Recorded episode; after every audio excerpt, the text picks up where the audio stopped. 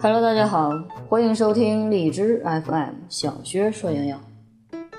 在生活当中，你一定遇到过这样的情况：面对冰箱里变色的香蕉、腐烂的苹果、坏掉的橘子，往往不知所措，犹豫许久，应该扔还是留呢？那么，对于这样的果子，它们到底路在何方呢？今天就让我们来一探究竟。首先，烂掉的水果就真的不好了吗？烂水果表面看上去确实是烂了些，但是呢也要分情况。烂水果一共分为三类，第一类是由于运输过程当中磕磕碰碰而引起的机械损伤；第二类是由于低温引起的冻伤；第三类是由于微生物的侵染而引起的霉变腐烂。其实呢，机械损伤的水果在日常生活中真的比较常见。它们呢，并不是坏掉了，只不过是不小心的摔了一跤，而且摔得比较惨，鼻青脸肿，受伤严重，变成了重伤的一个关注者。受伤的部位变软，细胞壁损伤，细胞质流出，在暴露于空气当中发生了氧化反应而变色。看似像烂掉了一样，其实呢就和苹果切开以后发生霉促褐变，表面变为褐色的道理一样。这种水果只要在受伤之后短时间吃掉就可以了，不必过分的担心。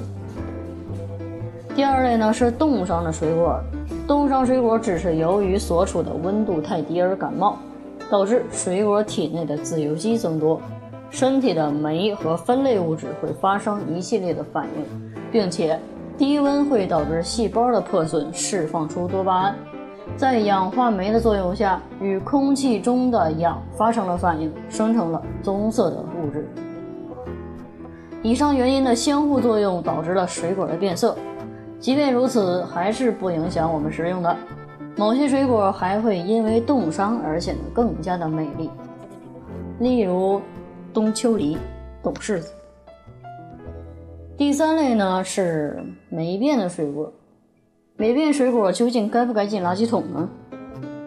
霉变水果是由于微生物侵染而引起的腐败变质，与机械损伤和冻伤完全不同。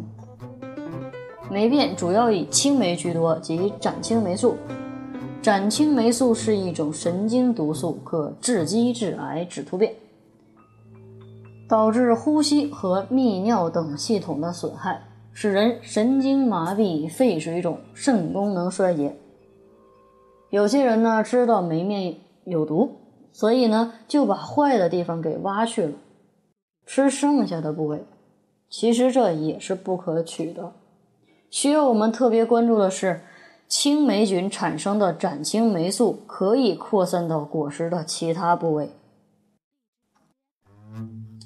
中国预防医学科学院的一项调查就发现，霉变苹果上外观正常部位的展青霉素含量为霉变部位的百分之十到百分之十五，因此垃圾桶才是霉变水果最好的归宿。